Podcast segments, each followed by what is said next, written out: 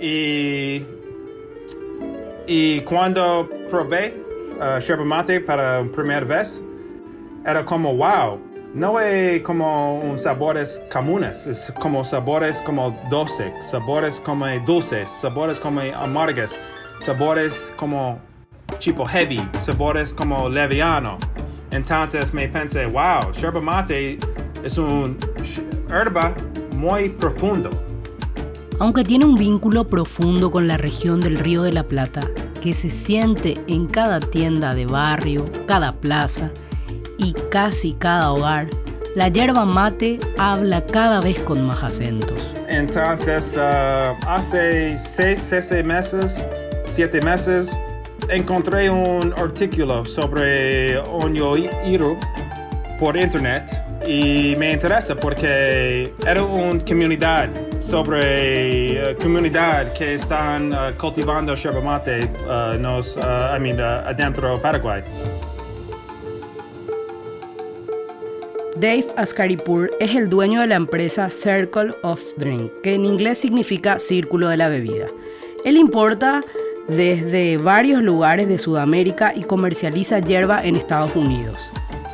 Le dicen Day Mate por su conocimiento de la hoja, que comenzó a desarrollar tras tomarla por primera vez durante una visita a Argentina.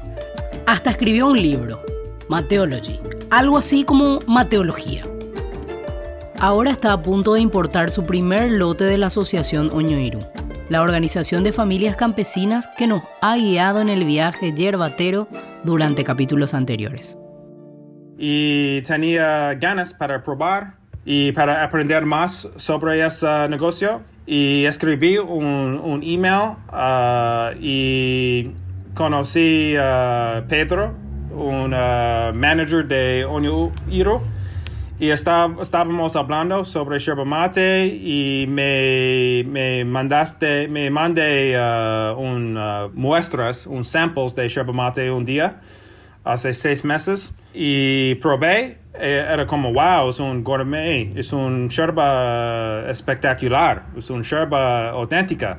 Dave tiene cada vez más clientes que buscan los sabores y beneficios de la planta a medida que el mercado crece en Estados Unidos y en otras partes del mundo.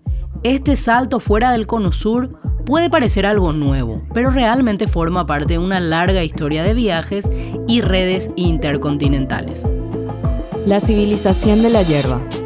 Capítulo 5. Los nuevos acentos de la hierba.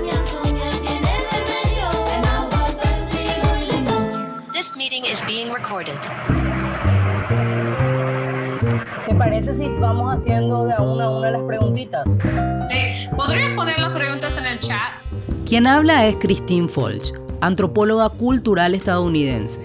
Nos cuenta que acaba de dejar a su hija en la escuela y por eso se demoró un poco más de la hora pactada para la conexión. Como Dave, solo bastó un sorbo de un amargo mate que un día le invitó un amigo argentino para iniciar su viaje como investigadora sobre la hierba. De hecho, este será el tema de su último libro. Esta planta cuenta o la bebida cuenta historias profundas que hay que rescatar, que me fascinan. Y también es rico, como ustedes saben. Es un sabor hermoso. Christine es investigadora de la Universidad de Duke, Carolina del Norte, un lugar que sorprendentemente guarda un vínculo con esta planta. El consumo de Ilex paraguayensis tiene un, una historia precolonial muy profunda. Y cuando se trata de la historia precolonial, es un poco difícil accederlo por, por la violencia de, la conquista, del contacto entre Europa y, la gente um, nativa de las Américas. Pero podemos así encontrar huellas del uso precolonial. Y una huella muy importante es que Ilex paraguayensis forma parte de un complejo de consumo de bebidas de Ilex en las Américas. Es decir, hay una hierba mate o algo parecido aquí donde vivo yo en los Estados Unidos. Hay un Ilex que la gente nativa consumía y todavía consume hoy en día, bien parecido a, mate. La planta que menciona es el yaupón, Ilex vomitoria, de la misma familia que nuestra Ilex paraguayensis y nativa del sudeste de Estados Unidos. El mercado del yaupón también está en crecimiento. Anteriormente, diferentes pueblos originarios de toda América, incluido el norte, utilizaban la Ilex paraguayensis y otros tipos de Ilex de distintas maneras. Por ejemplo, los Creeks de los Apalaches norteamericanos utilizaban la Ilex religiosa en rituales que invocaban a las fuerzas sobrenaturales. O en las tumbas quechuas de Ancón, cerca de Lima, se han encontrado hojas de hierba cuya antigüedad se calcula en más de mil años. También chitas de Brasil, jíbaros de Venezuela, eh, chunchos de Perú, charrúas de Uruguay y mapuches de Chile, por ejemplo. El escritor uruguayo Javier Rica explora esta extensa red de plantas ilex en distintas partes de las Américas en su libro El mate, historias y secretos de una pasión rioplatense. Después de la llegada de los colonizadores europeos a las Américas, se siguieron trazando vínculos yerbateros fuera de su región de origen, el bosque atlántico. En la época colonial, el consumo de yerba mate era extenso en el imperio español. En Perú, en Bolivia, en Chile, la yerba mate paraguaya llegó por mula, así atravesando las montañas y llegando a, las casas más humildes de Perú y a las casas más elegantes, entre comillas, de Perú, y que había un consumo profundo en todo el sur. Ese, ese reinato era Ah, distinguido por el consumo de hierba mate. Estamos hablando desde el siglo XVI. Sin embargo, esta costumbre se ha perdido en varios de estos países. Y con la independencia había otro cambio en, en, la historia de la hierba y el consumo de la hierba. Con la independencia el principio del siglo XIX, Perú, Bolivia, um, convirtieron su, consumo a té y café. Y Chile todavía es un mercado importante para mate, pero obviamente también para té. La desaparición de la hierba en estos países tiene mucho que ver con la caída del imperio que anteriormente los vertebraba. Y otro factor importante, según Javier Rica, es el cierre de las fronteras por el primer presidente del joven Estado paraguayo, el dictador Gaspar Rodríguez de Francia, que corta el flujo comercial. Ah, y, en un sentido, la yerba mate, que era algo del virreinato de Perú, se convirtió en algo muy nacional, algo muy particular, algo gaucho, algo de, del Río de la Plata. Entonces, y el consumo obviamente e, era marcado en un consumo nacional, un gusto nacional. Paraguay tuvo un papel muy importante en eso. A pesar de este cambio, la planta definitivamente no dejó de llegar a lugares y paladares lejanos. Nos juntamos con Daniel Asade, doctor en farmacia en la Universidad de Buenos Aires, en un viaje figurado para conocer más sobre este fenómeno. Te cuento cómo es que la zona de Siria y Líbano se convirtieron en los mayores importadores eh, de yerba mate en el mundo. A lo mejor muchas personas no saben, pero Siria y Líbano son puntos importantísimos en el mapa yerbatero. Estamos recorriendo los callejones del centro de Damasco. Nos adentramos en el Suk de Al-Hamidiyah, mercado más grande de Siria y uno de los lugares donde se comercializa nuestra planta protagonista. Si alguna vez llegas a tomar mate acá, una diferencia que quizás notes es que cada persona usa su propia guampa y bombilla. Daniel nos adentra a las peculiaridades locales. Los sirios y libaneses eh, pasaron a conformar la comunidad más grande, ¿sí? por lo menos aquí de Argentina, y enseguida se fueron asimilando y se mezclaron con la, la población local o con los italianos y con los españoles. ¿sí? Según él, este fenómeno comienza en el siglo XIX y tiene su auge durante la Primera Guerra Mundial. Ahora bien, muchos de los inmigrantes eh, sirios y libaneses eh, frecuentemente volvían a su país de origen. Y lo curioso es que con ellos llevaban el mate siempre y un paquete de yerba para consumirlo ellos y como regalo también para los familiares de allá, del Medio Oriente. Eh, tal es la costumbre ¿sí? que hoy en día el 80% de las exportaciones de yerba mate eh, de Argentina van hacia Siria y al Líbano.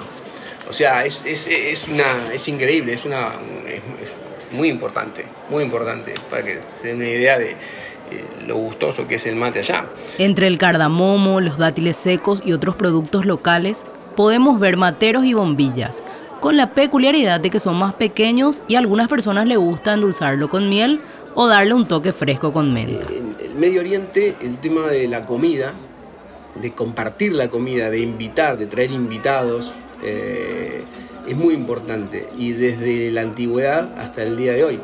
Puede que en el mate hayan visto, es una opinión personal esta, una especie de, de insumo para compartir y que tiene que ver con esa cercanía que existe en el Medio Oriente desde antiguo y que tenía que ver con eso de eh, juntarse para eh, comer con eh, sus seres queridos y poder compartir. Mientras Siria y Líbano ya son mercados bien establecidos, con más de un siglo de historia, otros nuevos lugares van adquiriendo cada vez más importancia.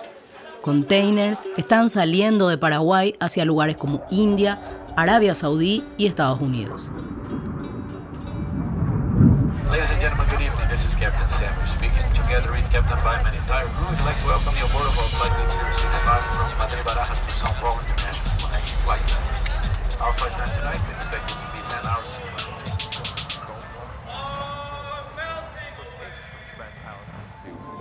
Personas que quieren improvar o increasar su salud siempre están buscando por alimentos, buscando por tés o buscando por comidas, como sentir más bien. Y sí, la mayoría de mis clientes tiene interés en salud o tiene interés en gourmet, en cosas gourmet. Porque Circle of Drink era un primer negocio uh, para hablar sobre yerba mate en un, eh, en un aspecto de gourmet. Y la búsqueda de lo gourmet le llevó al sur de Paraguay. Y en ese momento ya sabe que quiere uh, vender y que quiere competir esa yerba con mis clientes porque es, un, es una yerba muy, muy, muy rico, muy auténtica. Maite y mi niña amable audiencia de la 91.3 Ñero apea ya y tu todos los días ya ya alegrar la mañana ya musiquear en comentarios lejos de Nueva York en la tranquilidad de Delira los productores de la hierba mate agroecológica Oñoirú comienzan la jornada desde bien temprano escuchan el programa de Don Ramón en la radio comunitaria. Diversidad de comentarios sobre cuidado del suelo, cuidado del medio ambiente, respeto a la agroecología. Entonces, es la parte de la agricultura campesina. Dicen que el hierro es lo que le da el color tan rojo a esta fértil cuenca del río Paraná, donde crece la hierba mate. Pero pareciera que en su composición también esconde el conocimiento de siglos, el saber popular, la explotación, el comercio, la política. Todos elementos regados con la esperanza de las manos que la trabajan. Hace maite y a todos los consumidores que la hierba mate, de acoña de embajete, estamos ahí consumidores a nivel de Latinoamérica, en el mundo. Este arbusto verde, con un pasado oscuro, también es el sustento de familias y una herramienta para el futuro de las comunidades. Y mañana también será otro día.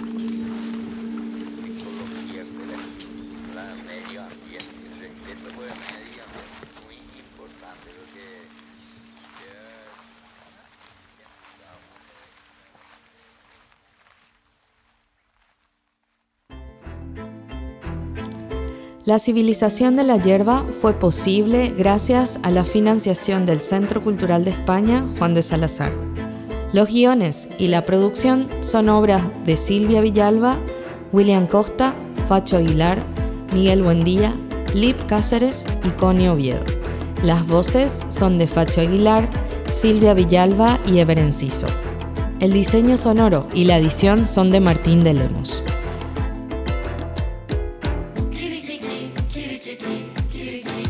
Las músicas son obra de los artistas Juanjo Corbalán, Tecobete y Punandí.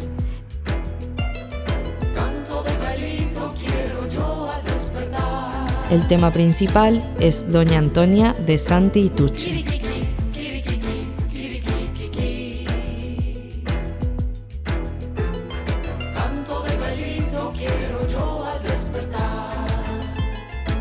Damos las gracias por su participación a Milda Rivarola, Erip Caballero, Cristín Folk, Mito Sequera, Diego González, Norma Ávila, Noelia Bobadilla, Bernarda Pessoa, Alicia Amarilla, Celia Mota, Pedro Vega, Ramón Benítez, Marlene Villalba, Daniel Asade, Ilona Altenhofen y Dave Ascaripur.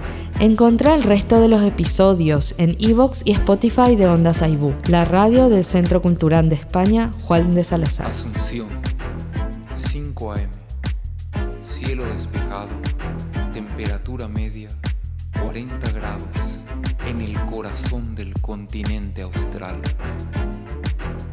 En esta isla de costas rojas nos despierta el regreso de un viajero, de ojos ámbar y voz extraña, de cresta grana, bongo y guaraña. Escuchen su canto, el gallito ha llegado.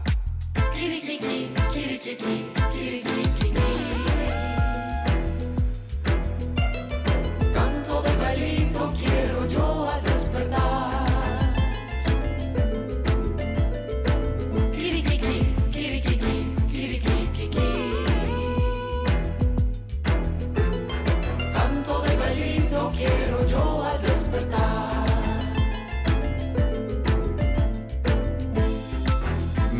De auspicios y trovas, de arpegio entreverado en truenos y hojas, hoy somos huéspedes en su morada, en su cauce de esteros y cataratas.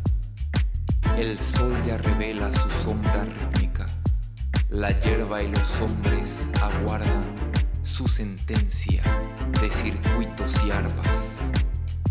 Escuchen su canto, el gallito ha llegado.